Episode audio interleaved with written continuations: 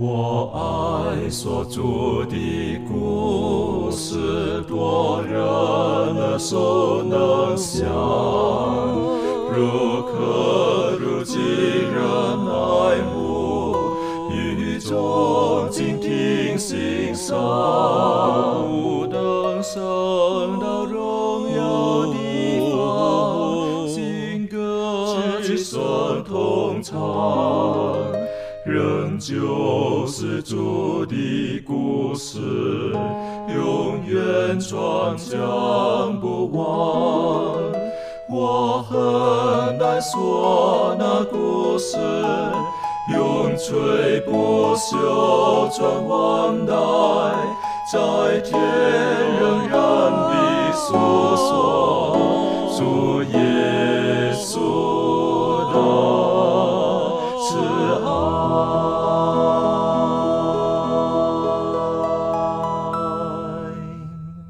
欢迎来到安息医学，跟我们一起领受来自天上的福气。还记得上一次我们在学习的时候，特别提到两个重要的观念，就是要纪念，要记住，然后也要忘记。那纪念什么？要纪念我们跟耶和华上帝所立的约，要纪念他为人所做的事情。而讲到忘记的时候呢，也两方面。那个是不可以忘记他过去如何的带领你、拯救你。当然，我们要相信神，他会忘记我们的生命当中所有的挫折、幽谷当中所所有的一切。神他还是会，只要我们愿意回头，他会用最好的方式来拥抱我们，来接纳我们。那今天呢，我们进入第十一课的学习，呃，我们就从旧约摩西之后，我们看看旧约的历史当中。他们如何回头来看《生命记》摩西所写的书卷？在进入今天的学习之前，我们就低头。我们特别请庭轩为我们做开始的祷告。慈悲爱我们在天上的父，谢谢你在今天能够带领我们一起来学习上帝的话。主啊，求你开启我们的心门，使我们能够愿意聆听你的话语。透过今天的学习。求主的智慧跟能力能够临到我们身上，圣灵能够带领我们，让我们在熟悉主你的话语的时候，也能够应用在我们的身上。主要也恳求你保守我们，让我们在呃研究上帝你的话语的时候，也能够呃谦卑的领受上帝你的教训，使我们能够完完全全的能够领受主你的恩惠。主，我们将所有的时光完全恭敬的摆上。求主带领，祷告自己不配，是奉靠耶稣基督得胜的名祈求。阿门。嗯，我们在看《生命记》的时候，我们今天就是看《生命记》是摩西他所写的。当然，这个呃，如果我们在往后看的时候，我们今天特别用一些时间来看看，在旧约当中有哪一些先知或做事的人，或者在历史过程当中，他们是如何回头看。生命记，还记得这一季我们学习的一个大主题，就是生命记跟今天的我们有什么关系？虽然是在三千多年前所写的生命记，跟今天的我们有没有哪些密切的关系？亦或是带给我们今天的信息是什么？那呃，在旧约圣经当中，无论是诗篇啊，或者好多的先知，他们都会引用到摩西的卷书卷，例如说创造啦。好，以色列人的过去的历史啊，等等的，然后呢，还有上帝跟他们立约的律法啦之间的关系。那在圣经当中最有名的一个提到律法书《Torah》，应当是在约西亚王的时候。那我们知道约西亚王他本身实际上他八岁做王啊，很难理解啊，八岁做王，然后做王做了三十一年。好，我我我很难想象说这个呃，他八岁。啊，然后才就做王了，啊，一个小孩子而已。然后呢，他三十一年的做王时间，实际上只有三十九岁。但是呢，在以色列人的历史当中，他是一个非常特殊的王，因为有一次，当这个呃大祭司在圣殿当中找到了经卷 Torah 的时候，律法书的时候，然后呢，就请人。就带给了国王。那之后呢，就请那个书记，哈，就念。啊，在那个时候呢，我们晓得这一段是很很动人的这一段。好，也因为他看到了律法书，看到摩西所写的，很多人相信其中一定包含了大部分应当是生命记，然后以色列当中的起了很大的改革。哎，这一段历史还有约西亚他所做的事情，是不是可以请周宇带我们复习，然后做出一些分享？谢谢。好的，我们来看一下这个王下的二十二章。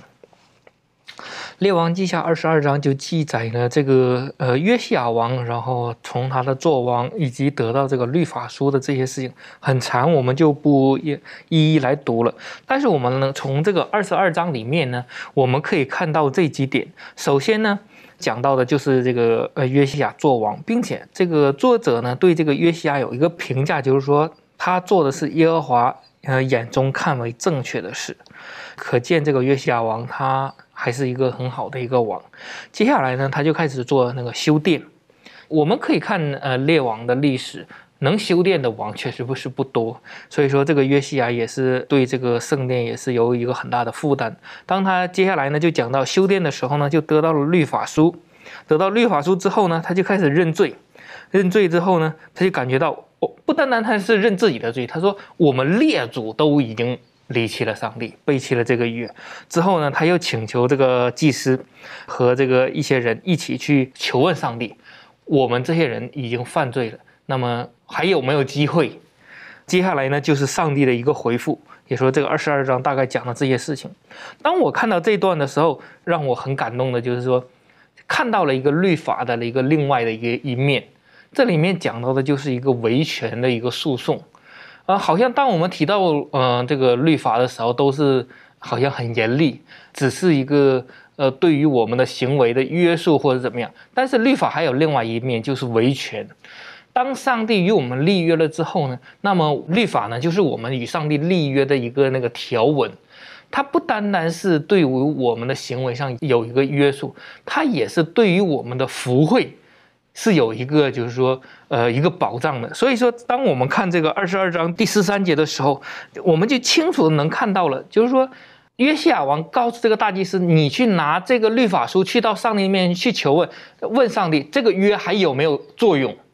也说我们认罪，也说这个约上所讲的事情还。还有没有用？对于我们的福慧还会不会继续？当我们去看圣经的时候，这句话所讲的这个律法书呢，它是引用这个《生命记》的三十一章第二十四节到第二十六节，这里就清楚的讲的就是摩西将那个律法书放到这个约柜的旁边的那个律法书。所以说，当他发现的时候，他就发现这个律法书有很多的福慧。呃，也有一些违背之后，也有一些灾祸。那么今天，当你悔改的时候，当你回转的时候，那么上帝继续的引领他们。那么这个时候，约西亚王就抓住了这个应许。他说：“如果我们悔改，我知道我的列祖以及百姓都已经犯了罪。那么这个时候，我们悔改的时候，那么上帝你会不会继续的与我们同在？那么我们接下来看到上帝的回答的时候，就知道。”上帝对他们的列祖以及对他们的行为都有一个判断，但是呢，同时他也告诉他，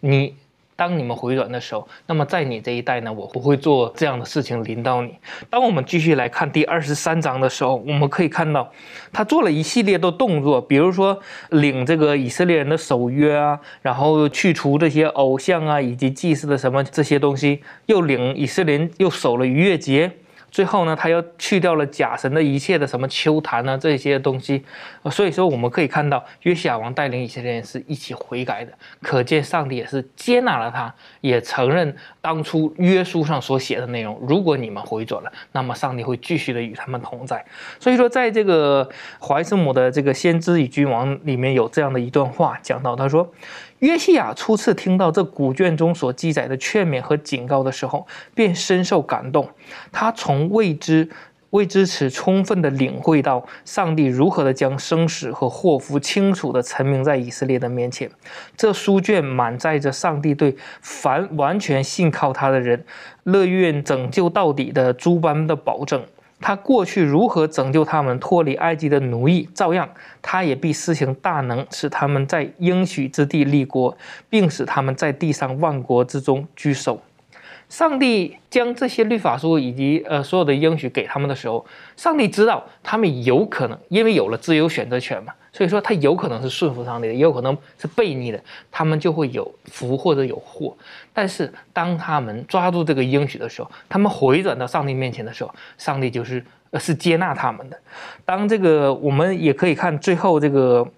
圣圣经的这个作者对这个约西亚有一个评价，嗯，王下的二十三章第二十五节，王下的二十三章的第二十五节，这里讲到就是说，没有一在这个约西亚以前呢，没有一个王像他那样尽心尽心尽力的归向耶和华，在他以后呢，也没有一个王像他。可见这个约西亚，当他得到这个律法书之后，他是真的是愿意。而不是表面的，而是真心愿意的带领全国的以色列人一同的归向上帝，去掉那些上帝不喜悦的，以致使整个国家在这个时候是蒙福的。所以说，在这里面让我们看到，这个律法书对于他们来讲是一个蒙福的，并且它也是一个维权的一个呃一次的诉讼，并且得到了应有的一个福惠。所以刚刚提到约书亚，他看到的这个律法书，然后他知道这个律法书是当时神跟百姓所立的约的一个基础的时候，那他就回到了这个约，到底我应该跟上帝的关系到底建立在什么基础上面？还是在这个基础上面？因为上面已经说到了生死祸福都呈在你面前了。当然，约西亚他也知道，他一看到他的国家，哎呀，大概在前面的就是灾难。就是祸患会临到的，好，所以他就不知道该怎么办。那我们晓得这一段是很动人的哈，就是因为他就找了先知，好，那呼勒大呢就给他答案了，说因为你愿意悔改，所以在你还活着的时候呢，这个事情不会发生。那我们晓得以色列人实际上已经经过很长的时间，哈，上百年。他他们真的是离的那个那个跟上帝所立的约那个律法书上面的要求等等太远了，好，所以约西亚他做这个这个立约之后的行动啊，让我们是觉得是很大胆的一个一个作为哈。我们说叫大破大立啊，好，那他就把偶像清除，把球坛清除，一切东西都都去除掉了，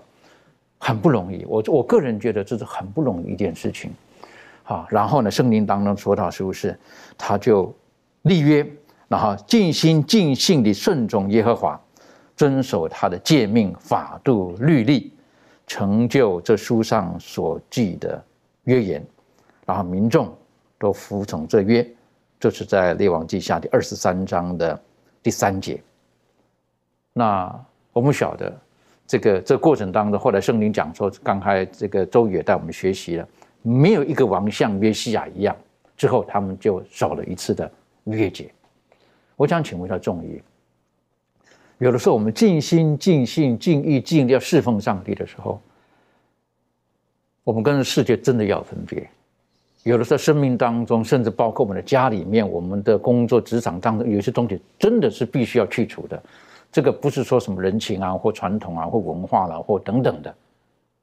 那这方面的确有的时候蛮困难的，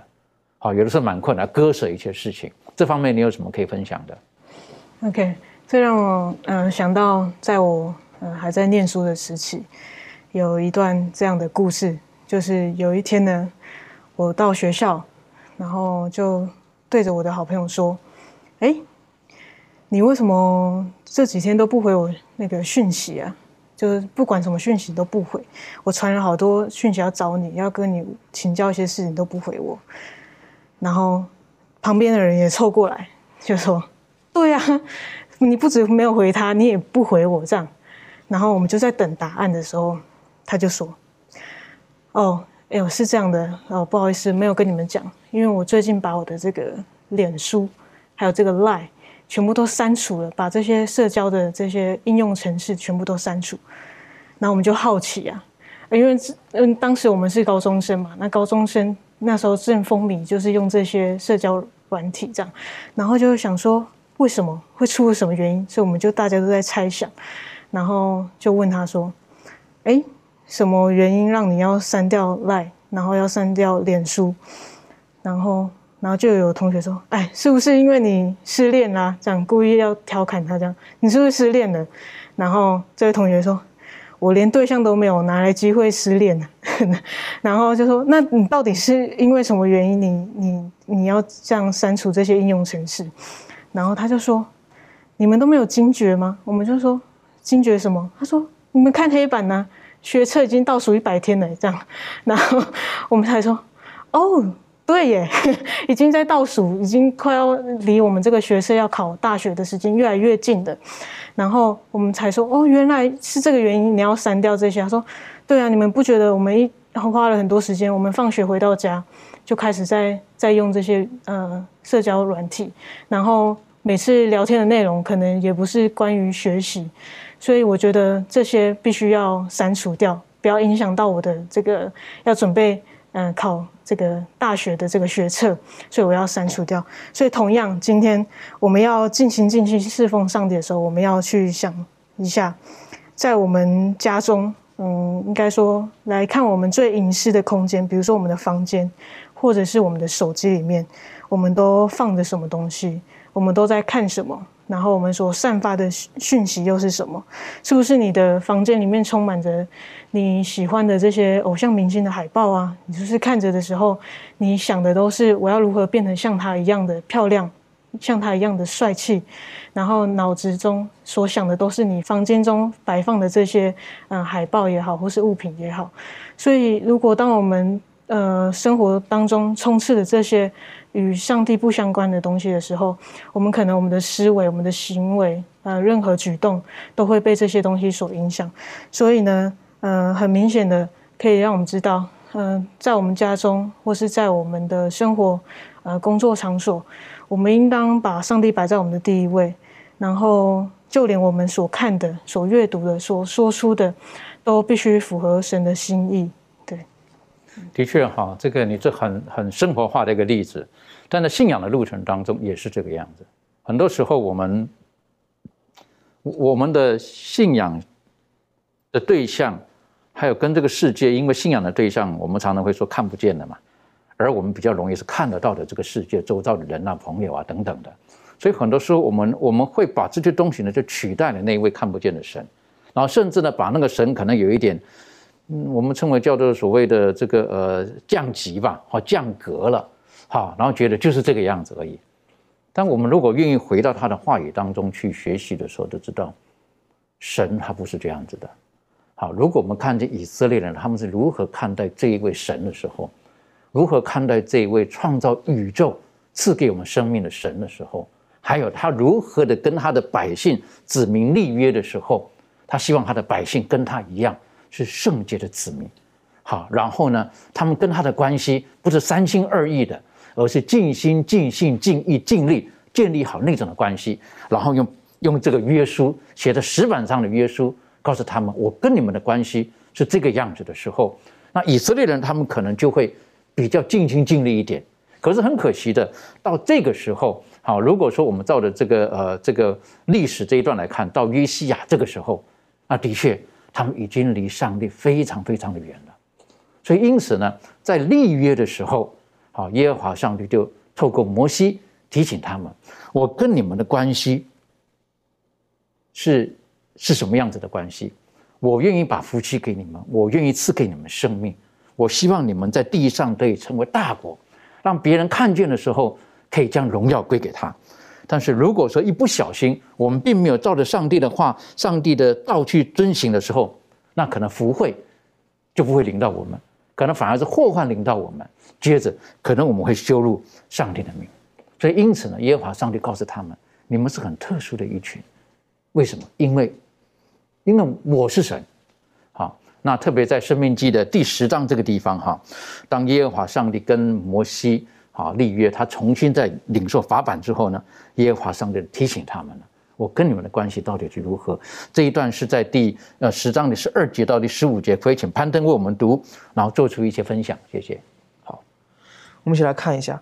圣经说：以色列啊，现在耶和华你上帝向你所要的是什么呢？只要你敬畏耶和华你的上帝，遵行他的道，爱他，尽心尽性侍奉他，遵守他的诫命律例。就是我今日所吩咐你的，我要叫你得福。看哪，天和天上的天，地和地上所有的，都属耶和华你的上帝。耶和华但喜悦你的列祖，爱他们，从万民中拣选他们的后裔，就是你们，像今日一样。所以，首先在这个第十三节当中呢，上帝告诉我们说，遵守他的诫命是为了让我们得福，这是一个很重要的一个情况。然后，最主要来到第十四节。说到这个天上的天，地和地上所有的都属于耶和华你的上帝。可能很多人看到读到这个天上的天会有疑惑啊，什么叫天上的天？当然我们相信说，包括学科也讲了，说这个天上的天这个概念很有可能是一种，呃习惯用语，他在强调就是我们人眼所能想象到，就是我们人的大脑所能想象到的一切都是属于，都是属于上帝的，有这样的一种感觉在里面。当然除此以外呢，这个犹太文化当中的确会有对天会有一定的这个分层。就比如说，在保罗在这个保罗所写的这个哥林多后书十二章二节，圣经说：“我认得一个在基督里的人，他前十四年被提到第三层天上去，呃，在身内我不知道，或在身外，呃，我也不知道，只有上帝知道。”所以，这个保罗在哥林多后书十二章二节特别讲到一个人，他有被抬到第三层天，但这个人是谁？解经家可能是说，这个人应该就是保罗本本人了，应该就是从上下文来理解的话。所以，那这个第三层天是什么概念呢？在犹太文化里面，这个天分三层，第一层就是我们很熟知的大气层，第二层呢就是重心，就是在大气层之上的一个重心，第三层就是上帝的住所和天使的这个住所，所以这个是我们就是犹太文化的这个三层天的分法了。所以可能在这边所强调的这个天上的天，就是属于这个，就是可能第二层跟第三层天，就是在表达就是说宇宙当中所有的一切都是属于上帝的，它有这样一个概念在里面，所以这个是我们的上帝了，呃。当然，这个一切都只是一种这个我们人为的一一种一种臆想了。所以，真正想要去完全测透这一切的奥秘的话，可能还要到天国去问上帝。这个是我个人的一个看法。嗯，的确哈，特别呃，在这在这个地方，耶和华上帝告知他：“我是什么样子的神？”哈，是不是？他说：“这个呃，你看呐，天和天上的天，地和地上所有的，都是属于我的，你们也是属于我的，一切的祸福等等，就看我跟你之间的关系。”到底是如何？那讲到这个呃天上的天，其实，在旧约圣经当中，这个词汇是出现过很多次，很多次。等于说，当时的人他们对上帝的这种认知，然后那个地位、那种崇高等等的这方面，庭轩有没有什么可以再跟我们多做一些说明的？嗯，好。那我们可以来看一下几处经文，同样也是跟这《生命记》所提到天上的天是用相同的用语。那一个经文呢，是在尼西米记的九章六节。尼西米记九章六节，圣经就这么说：“你唯独你是耶和华，你造了天和天上的天，并天上的万象，地和地上的万物，海和海中所有的，这一切都是你所保存的。万天君也都敬拜你。”那还有另外一处的经文呢，是在诗篇一百四十八篇四节，圣经说：“天上的天和天上的水，你们都要赞美他。”所以从这几处经文里面，我们可以看到，呃，包括尼西米，呃，这个尼西米记这边九章六节的前一个部分呢，在九章三节的时候，这里也特别提到说，那日的四分之一站在自己的地方。念耶和华他们上帝的律法书，呃，这里所提到的律法书呢，在学科里面，它其实也是呃，也帮助我们了解，这很有可能就是这一本生命记。所以，我们看见这个生命记里面所提到的这些讯息跟内容呢，深深的影响在呃每一个时代当中。然后呃，所以我们就可以知道说，其实这个天上的天，或者是说生命记所出现的这句短语。呃，的确是帮助这群以色列民，呃，在敬拜上帝或者在认知呃上帝是怎么样的一位神的时候，很明确的能够用一个方式能够去认识他，他是一位值得被敬拜的上帝，他创造万物，他是他们的创造主。的确，所以在他们的以色列人的历史当中，在后代来讲。虽然他生命地讲着天上的天，可是后来在他们的诗歌当中，在他们提醒当中，对神的认知当中，他们这句话是不断不断的出现。好，等于说在旧约当中，实际上他们对于生命记、对于摩西所写的这个书卷呢，他们认识是很深的，而且他们呢会常常很愿意去引用它。不像今天有的时候，我们可能某一些部分是不是很讨我们的喜欢，或者让我们的生活不是很顺，能够照着我们的心意走下去的时候，有些东西我们就拒绝。但在这边我们看见，当他们讲了耶和华上帝的时候，他是在天上的天。那当然，刚才的在这个庭轩带我们看的经文当中提醒他是创造天地这一切的。呃，这位神他是呃，刚才攀登讲他可能住在三层天以外，啊，他可能在天上的天，啊，可是呢，他又来到这个世界上，然后甚至他牺牲在十字架上。啊，当想到这个，我们很难理解哈。创造宇宙的神，然后居然会到这个宇宙当中的唯一的污点地球上面，为了地球上面的人，他所造的人，而他愿意牺牲他的生命。所以，当我们看见了这种伟大的时候，有的时候我们会说油然而生的，我们就会很自然的会俯伏在他的面前，会敬拜。那这方面，仲怡有没有什么可以再补充分享的？OK，呃，我们要先知道。为什么我们会有这种敬拜的行为？因为当我们人呢，每一个人对一种某种事物产生一种崇拜啊，然后或者觉得他的所作所为都让你想要效仿、想要跟从他，然后这个时候，我们的人心中不知不觉就会有产生这种敬拜的行为或是动力。那这个不是一种什么呃后天造成的，是上帝他本来就放在我们人身上的一种本能。那上帝为什么要放这个本能在我们身身上呢？因为他要让我们知道说他的能力是如此的伟大，然后甚至他是一位大有慈爱、是有怜悯的呃天天赋上帝。那当我们今天如果是出于真心，然后真正真实的来认识他的时候呢，我们就会。嗯，想要学习他，然后效仿他的品格还有样式，而且并且我们要来敬拜他，而且就连三天使信息当中也特别强调说，我们应当敬拜那创造天地海和众水泉源的。这就是因为，嗯，为什么父神上帝他要我们遵守他律法，然后来敬拜他的原因。因为在这些诫命当中呢，我们可以看到。嗯，诫命里面彰显的就是他的品格，他的爱。所以呢，没有什么任何的方法比敬拜更为恰当来回应上帝呃对我们所付出的一切。的确，所以当讲到敬拜的时候呢，我们都在同一个呃怎么讲啊？我们说同一个立场，好，我们都同在一个同样的地位当中，我们都是他所造的，我们都是被他所拯救的，没有高低的分别，我们只有一个共同的心态。就是心情，我们就是要敬拜他，我们把一切的荣耀要归给他，就让我想到了，在上帝的国度当中，实际上我们都是他所爱的儿女，我们都是弟兄姐妹，所以我们不应当很强烈的分你我，或者按照我们的教育，按照我们的文化，按照我们的经济，按照很多的东西，然后然后分门别类，不应当是这个样子。记得讲到天叫什么？天上的天，天外的天，三层天。很多年前有一次，有一个一个这个呃跟我一起工作的一个一个同事，啊，但因为他的工作呢，大概就是主要是在办公室里面，他做一些这个清洁的工作。那他比较喜欢跟我聊聊天。有一天呢，就在我办公室他在做的时候呢，然后他就忽然讲了，他说：“我要多跟你聊几句。”那样的，我说：“为什么呢？”啊，他说：“我担心以后就没什么机会可以多跟你聊了。”那样子。那我说哦，你要去哪里吗？啊，他说不是的，啊，他说如果有一天我们都到天国了，我不一定见得到你了，这样子。我我听了这句话就有一点纳闷了，怎么到了天国会见不到我呢？啊，他就说，哎，圣经不是说有三层天吗？像你们这种的，大概应当是在比较高的天，啊，那我呢，应当是在比较低的地方，所以到天国呢就不一定见得到你了。所以我现在呢要多跟你说一些话。其实我觉得这一位长辈哈，他跟我说这个的时候呢，我是觉得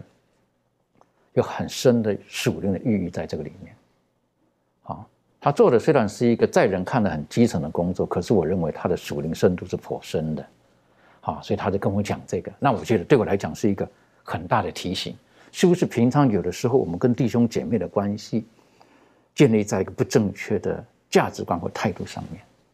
啊，以至于会让人觉得。好，我们可能是是不一样的，是比较好的，是是叫什么属灵的生命比较高的等等的。求主帮助我们，让我们知道我们都是神所造的，都是耶稣基督在十字架上面所拯救的。我们在他里面，我们都是他的孩子，我们都是同样的。那如果我们再继续的看呃旧约的圣经当中，我们晓得在约西亚他做王那个时候，以以等犹大国大概快到快到末期的时候，这就很多先知。好，在那个时候呢，再在神呼召的先知提醒他们，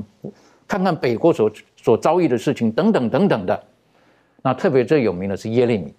啊，耶利米这位先知呢，他我们称为他是个流泪的先知哈，因为他看到这一切的事情的时候呢，他常常就是只能用泪来来表达哈他的那种的哀伤，然后提醒。那其实耶利米呢，他也有引用到不少摩西所写的书卷。特别他应当是在跟约西亚应该是大概同期的时候，他在做先知的。那这方面是不是可以请呃周宇带我们做一些学习？好的，我们来看一下这个《生命记》的四章二十三到二十九节，在这里面讲到，你们要谨慎，免得忘记耶和华你们上帝与你们所立的约，为自己雕刻偶像，就是耶和华你上帝所禁止你做的偶像。因为耶和华你的上帝乃是烈火，是祭邪的上帝。你们在那地住呃住久了，生子生孙，就雕刻偶像，仿佛什么形象，败坏自己，行耶和华你上帝眼中看为恶的事，惹他发怒。我今日呼天唤地向你做见证，你们必在过约旦河德维业的地上速速灭尽。你们不能在那地上长久，必进行除灭。耶和华必使你们分散在万民中，在他所领你们到的万国里，你们剩下的人数稀少，在那里你们必侍奉人手所造的神，就是用木石造成的，不能看、不能听、不能吃、不能闻的神。但你们在那里必寻求耶和华你的上帝，要尽心尽性的寻求他的时候，就必寻见。在这里面。耶利米就引用了这一段的这个呃经文，嗯，也说这段经文让我们看到了耶和华上帝在这个以色列人领他们出了呃这个埃及之后呢，呃，在旷野兜兜转转四十多年，马上就要过这个约旦河呢，就进入到了这个应许之地的时候，那么上帝就对这个以色列人有了一个一个警告，因为。上帝领他们进去的地方，并不是一个荒芜的一片地，然后到他他们进去之后重新开垦，变成了一个国家，而是是有很多的原来的民族是居住在那里的，然后那些民族会有他们的信仰，他们也会有自己的宗教的仪式，或者说一些的场所，或者等等的一些祭坛啊，这些东西会留在那里。上帝就怕以色列人进去之后呢，会被这些所影响。就或者说圣经讲的居住久了，慢慢的就忘记了呃如何的在旷野得到那些神迹和恩典的时候呢，那么他们就会呃屈从那些，呃也说怕呃上帝最怕的就是他们要会拜偶像或者是离弃上帝，所以说很重要的事情，上帝会一而再再而三的去警告他们，要让他们提醒他们，让他们一定要注意这些的事情，因为上帝是一个可以预知未来呃的一位神。他可以看到，呃，他们会有怎样的一个选择，但是他没有预定一定以色列会这样，一定会那。但是在上帝与以色列人立约的时候，就清楚的写到：你如果是顺命的，那你就是得福气的；如果你要是在这里面讲的，你要去拜偶像怎么样，那么你将来就。会被灭绝，甚至呢会被流放到其他的地方啊，或者是只有怎样的一个结局？在这里面，我们尤其这个二十六节，我们也可以可以看到了一个很有意思的词，叫做“我今日呼天唤地的向你们做见证”。其实，在这个约的格式里面呢。在这个古代约的格式里面，它就有这个立约人，然后这里我们可以看到是上帝和以色列人立约，它也有约书，你要做到怎样怎样，有福会的，也有祸患的，这些都会立好。但是呢，一般立约呢，偶尔它会还会出现这个见证人，在这里面，上帝就以这个天和地的为这个做见证，就是说，嗯。如果是得福的，我一定会赐福给你。如果你要这样这样，那么你的结局也是一个不好的一个结局。所以说，虽然说是上帝会在这里面讲，但是虽然如果以色列人违背了这些约定，但是上帝和以色列人的约定呢的关系呢不会结束。不是说你违背了，好了，从此以后我们没有关系了，而是说上帝还会还会怎么样？就是说任凭你百姓你想要怎么做就怎么做，因为上帝给了人有一个自由选择权嘛，任凭。但是当有一天回转过来的时候，那么上帝还会接纳。尤其像最后这个二十九节这最后一段，就是说，你尽心尽性的寻求他的时候呢，就必寻见。上帝虽然你离弃上帝，但是有一天你愿意寻求的时候，上帝是给你寻求寻见的。所以说，在这里面也给了我们一个很深刻的一个教训。我们与上帝之间也是一样，上帝也呃警告以色列人的。今天也警告我们，我们有可能会被这个世界上的一些东西所诱惑，呃，有形的、无形的偶像都有可能引呃吸引我们的眼球，将我们从上帝那边吸引到呃其他的事物上。那么这个时候，上帝对于以色列人的警告呢，以及应许呢，也今天也是给我们，如果我们尽心尽意的去寻求的时候，一定会寻求到上帝。的确很谢谢你，在我们再一次的复习这一段的这个约哈，这个历史，然后耶和华上帝他他是多么的希望跟他的百姓，呃，立下这个约，然后将他的福气赐给他们。但是另外一方面，他也提醒他们，我很担心你们到那个地方去，当你们生活都已经很顺遂的时候，你们忘记了我，然后你们开始跟那边的人一样，你们就离弃了我，然后你们拜偶像了等等的。我想这对我们来讲，今天来讲是很大的提醒。可是呢？也是告诉我们，如果我们愿意寻求神，他不是隐藏起来的，我们一定可以寻的寻寻见他的，一定可以跟他重新建立起他美好的关系的。同样的，在圣经当中的耶利米，他也是一样的引用了这一段的经文，然后提醒了百姓，他们应当是如何的做。这一段是不是可以请庭轩带我们一起做更深入的学习？嗯，好，那我们来看一下，呃，圣经在耶利米书七章一到七节。耶利米书七章一到七节，圣经说：耶和华的话临到耶利米说：“你当站在耶和华殿的门口，在那里宣传这话说：你们进这些门敬拜耶和华的一切犹大人，当听耶和华的话。万军之耶和华以色列的上帝如此说：你们改正行动作为。”我就使你们在这地方仍然居住。你们不要倚靠虚谎的话，说这些是耶和华的殿，是耶和华的殿，是耶和华的殿。你们若实在改正行动作为，在人和邻舍中间诚然施行公平，不欺压寄居的和孤儿寡妇，在这地方不流无辜人的血，也不随从别神陷害自己。我就使你们在这地方仍然居住，就是我古时所赐给你们列祖的地，直到永远。好，那这里呢，我们就看见耶利米，呃，在这里告诉百姓，呃，当他们呃如果愿意顺服神、顺从神的时候呢，使他们安然居住；但当他们离弃神的时候呢，其实就是自取灭亡，就是呃离弃神，就是呃走向这个死亡的一个情况。那在这个地方呢，其实也是承接呃摩西他在这个生命记中不断的反复跟这些以色列民强调的事情，他们能够在这个迦南地能够好好的生活，呃，其实就是因为他们就是顺服神的这个诫命，然后在这个应许之地可以安然居住。那在这个呃生命记的第。二十四章二十一节呢，其实就呃，如同刚才我们所读到耶利米记的呃内容，呃，非常的相像。在生命记的二十四章十七节，生命记二十四章十七节这里就说：你不可向寄居的和孤儿屈枉正直，也不可拿寡妇的衣裳做当头。然后另外在二十一节，呃，也提到说：你摘葡萄园的葡萄。所剩下的不可再摘，要留给寄居的与孤儿寡妇。所以我们可以看到说，呃，这个耶利米呢，他所提出的这个警告，呃，提出呃这些虽然你们是属上帝的选民，嗯，然后告诉了你们这一切。那如果你们不顺服的话，这一切都会呃就是都没有意义。那所以我们就可以呃这样子的看见，呃。耶利米所提到的这些内容，其实跟这个生命记所提到的其实是相符合、相像的。的确哈，你特别是刚刚带我们看的这几个经文哈，就是提醒我们，当你们到那边去的时候，应当如何。尤其对今天的我们而言，我是觉得有一个学习的，就是当我们丰衣足食，当我们一切都不不缺的时候，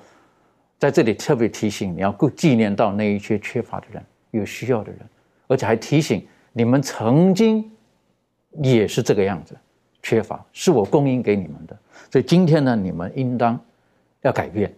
啊，你们要记得我跟你们所立的约。你们的福气是怎么来的？是在于你们从生命的主那里领受了他的无限的恩典之后，我们愿意去跟人分享。然后呢，呃，无论是耶利米或者在生命记当中，我们在在的也听到了一个很重要的，就是要把我们生命当中的一切的污秽要除去，这是很重要的。我们看到耶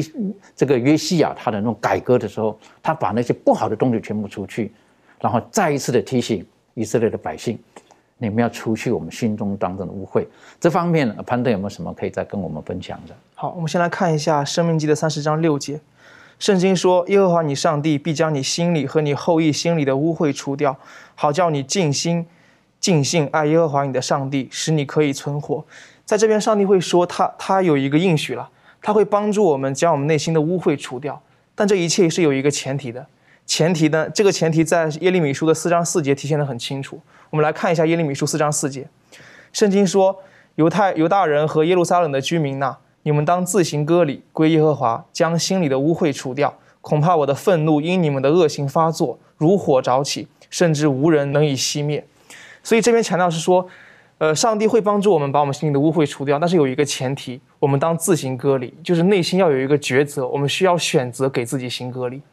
当然，在这边行割礼，它有一个内在的含义，就是将我们的污秽除掉。很多就这个就跟我们的安息日一样了。很多时候，安息日它不是一个日子，它就是它虽然是一个日子，但它背后会会有一个更加丰富的一个含义，就是悔改，并且跟创造主、跟救赎主建立一个深层次的关系。这个是安息日背后所体现出来的。同样的，割礼也不是我们只是眼眼目所看到的一个表面的一个礼仪而已，它背后所体现出来的是将我们内心的污秽除掉。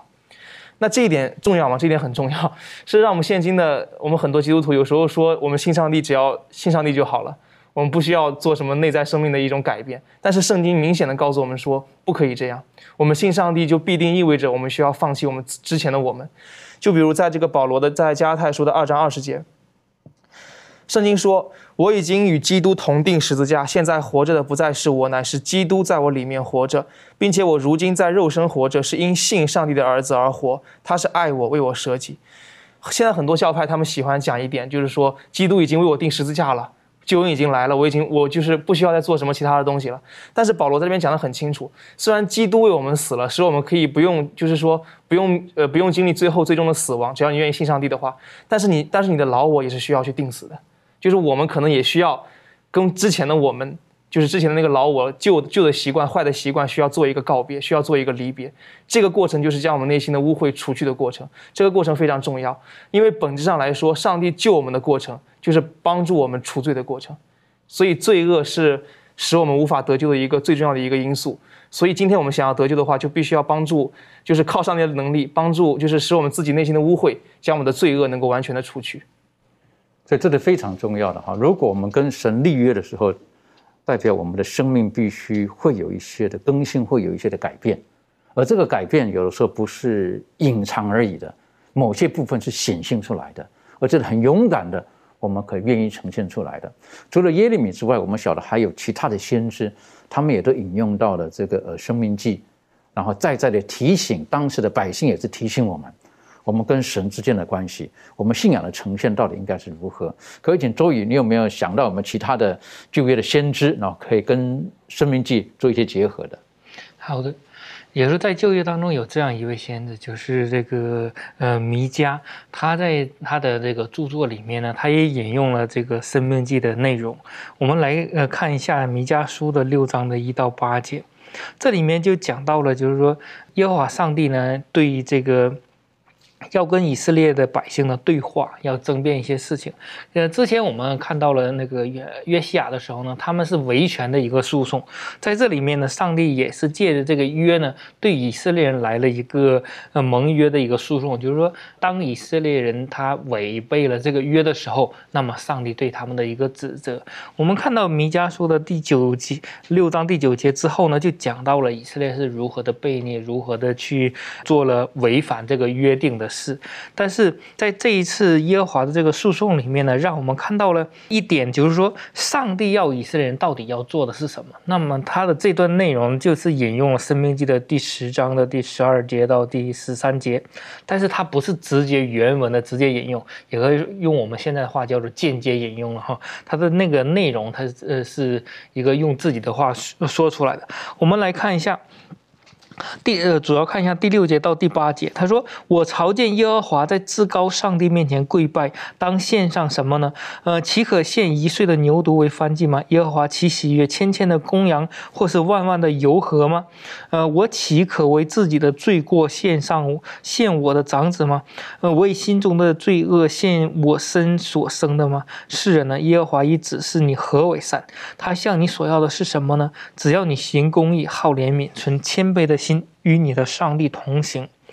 在这里面，让我们看到了上帝跟我们所要的是什么呢？他不是要的那些你每天的献祭。这里说的什么？呃，千千的公羊，万万的油和吗？我记得撒撒母记上第十五章的第二十二节也说到，他说听命胜于献祭，顺服胜于羔羊的自由。也说上帝要跟我们要的，并不是我们要献多少动物给他，呃，我们做了多少的奉献，这些都是一个外外在的。上帝是呃想要我们的与与上帝的关系呢是内心的，因为外在的这个呃宗教的仪式啊，或者敬虔的一个一个表现呢，它都不能构成我们与上帝立约的一个关系。上帝让我们的是从内心当中的改变，是内心当中真正的一个降服在它里面，并不是外在的。所以说，他给了我们自由选择权的时候，是希望我们从一个。自由的角度，自己愿意选择顺服上帝的角度，所以说在这里面也让我们看到了上帝希望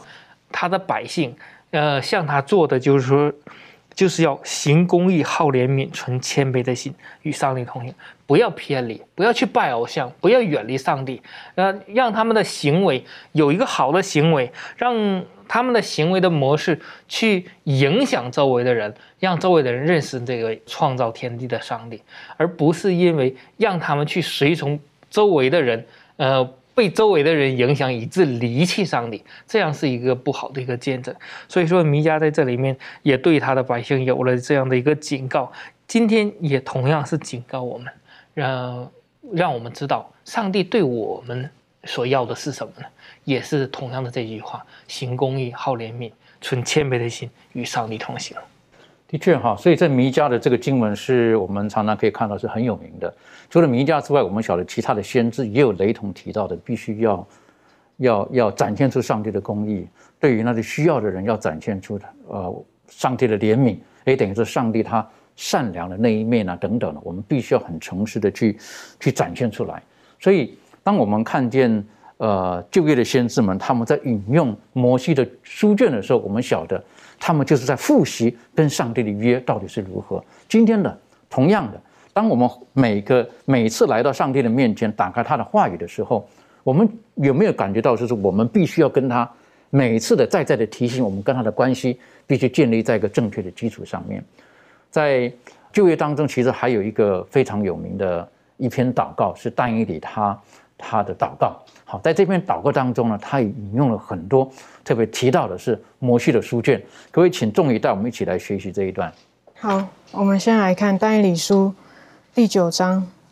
一到十九节。那我们嗯跳着阅读，我们先来阅读第一节到第三节。圣经上说到，马代族亚哈水乳的儿子大利乌立为加勒底国的。王元年，就是他在位第一年。我但以理从书上得知耶和华的话临到先知耶利米，论耶路撒冷荒凉的年数七十年为满。我便进食披麻蒙灰，定义向主上帝祈祷恳求。好，接着我们来跳到第八节，这里说：主啊，我们和我们的君王、首领、列祖因得罪了你，就都连上蒙羞。第十一节说：“以色列众人都犯了你的律法，偏行，不听从你的话，因此在你仆人摩西律法上所写的咒诅和誓言，都倾在我们身上。因我们得罪了上帝，他使大灾祸临到我们，成就了警戒我们和审判我们官长的话。原来在天普天之下，未曾行过像耶路撒冷所行的。这一切灾祸临到我们身上，是照摩西律法上所写的。我们却没有求耶和华我们上帝的恩典，使我们回头离开罪孽，明白你的真理。OK，先读到这边。那在但以理书九章一到十九节当中呢，呃，特别呃提到了这个背景。那这个背景是但以理书当时他正阅读了这个呃先知耶利米所呃记载到的。耶路撒冷并要荒芜七十年，那他看到这个样子的消息之后呢，他就呃进食祷告，而且是呃泪流的进食祷告。那在记载在三节到十九节，那在他的祷告当中呢，其实已经呃不知不觉在提到了生命记的这个预言还有警告，特别是刚刚我们有读到十一节十三节，有两次提到摩西的律法。那我们来看一下生命记当中是呃怎么样写到的。好，我们先来看《生命记》第二十八章，《生命记》第二十八章第一节这里说到：“你若留意听从耶和华你上帝的话，遵守、谨守、遵行他的一切诫命，就是我今日所吩咐你的，他必使你超乎天下万民之上。”之上。第二节说：“你若听从耶和华你上帝的话，这一下的福必追随你，临到你身上。”接着跳到第十五节，说到。你若不听从耶和华你上帝的话，不谨守遵行他的一切诫命律例，就是我今日所吩咐你的，这以下的咒诅都必追随到你，临到你身上。那我们看到，呃，第四章《生命记》第四章，嗯，这里说到二十七节到二十九节，这里说，耶和华必使你们分散在万民中，在他所领你们到的万国里面。你们所你们剩下的人数稀少，在那里你们必侍奉人所所造的神，就是用木石造成，不能看、不能听、不能吃、不能闻的神。但你们在那里并寻求耶和华你的上帝，你尽心尽性的寻求他的时候，就必寻见。OK，所以我们看到生命经当中，在起初。就已经有这个警告过这些百姓的，就是当你们不愿听从上帝的话的时候，会有一些咒诅、一些恶果临到你们身上。所以呢，为什么呃，今天我们呃，我们每一个人，当我们有遇到灾难啊，或是一些祸患临到我们的时候，我们总是先开口，先埋怨，先说为什么我的工作会遇到这样的困难。为什么我的家庭会有这样破裂的问题？为什么？为什么？为什么？为什么？就好多的为什么。可是今天，嗯，你看我们发生更大事情，这个耶路撒冷荒凉七十年，为什么这时候这个，呃，但以理却没有很大的埋怨在这个当中呢？因为他已经明白，在生命之一当中呢，他已经看见为什么呃这些百姓会发生这样的事情，嗯，他们会临到这些恶果。并非是命运的安排，因为呃，最重要是他们罔顾了这些警告，然后不顺从的结果。但是呢，呃，我们尽管眼前发生这些灾难呢，或是我们所犯的罪而导致的恶恶果，我们要知道，我们仍然有希希希望，因为上帝他未曾抛弃我们。在生命记的四章三十一节有说到，耶和华你上帝原是有怜悯的上帝，他总不撇下你，不灭绝你。所以呢。尽管我们跌倒，但是当我们诚心认罪悔改、寻求上帝的时候，上帝必会再次扶持我们。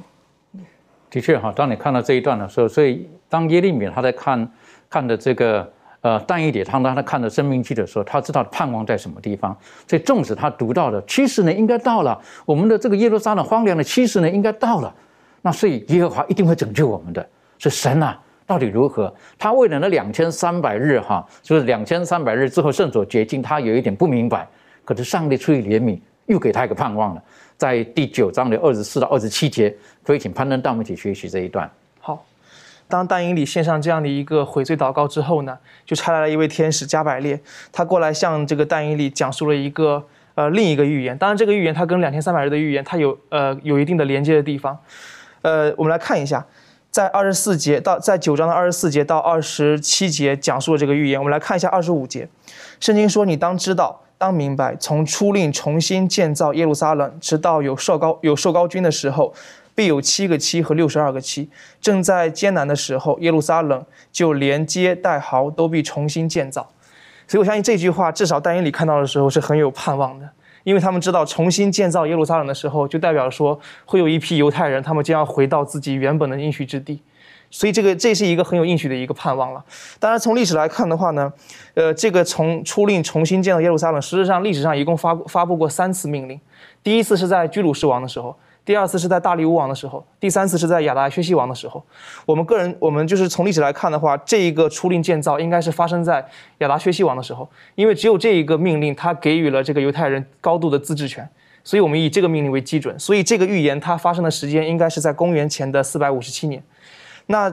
然后之后呢，就有七个七，这七个七就是四十，我们知道说一日抵一年的原则嘛，在这边就不不再多强调了。所以七个七就是四十九年，四十九年之后呢，这个耶路撒冷的这个圣殿跟城墙建立完毕，然后之后呢，又发生了六十二个七，啊，六十二个七之后就是，也就是一共有六十九个七过去之后呢，这个时候就是在公元的这个三十一年的时候，那个时候呢，啊，不是是公元二十七年的时候，那个时候耶稣受洗。就发生在这个四福音书里面，耶稣受施洗约翰的洗，当然他也是受圣灵的洗了。然后之后就发生最后一最后一个期，最后一个期呢，它分两分两个，就是两个三点五，可以这样说了。然后前一个就是前一个一半个期呢，就是耶稣的做工时期，然后就是一期之半，呃，他必。他必使祭司与贡献止息，在二十七节，那行毁坏可憎的如飞而来，并且有愤怒倾在那行毁坏的身上，直到锁定的结局。所以这个讲讲述的就是耶稣他定十字架，然后就是之后呢又发生了就是一期之半，那个一期之半就是发生就是最后一个一整个期结束的时候呢，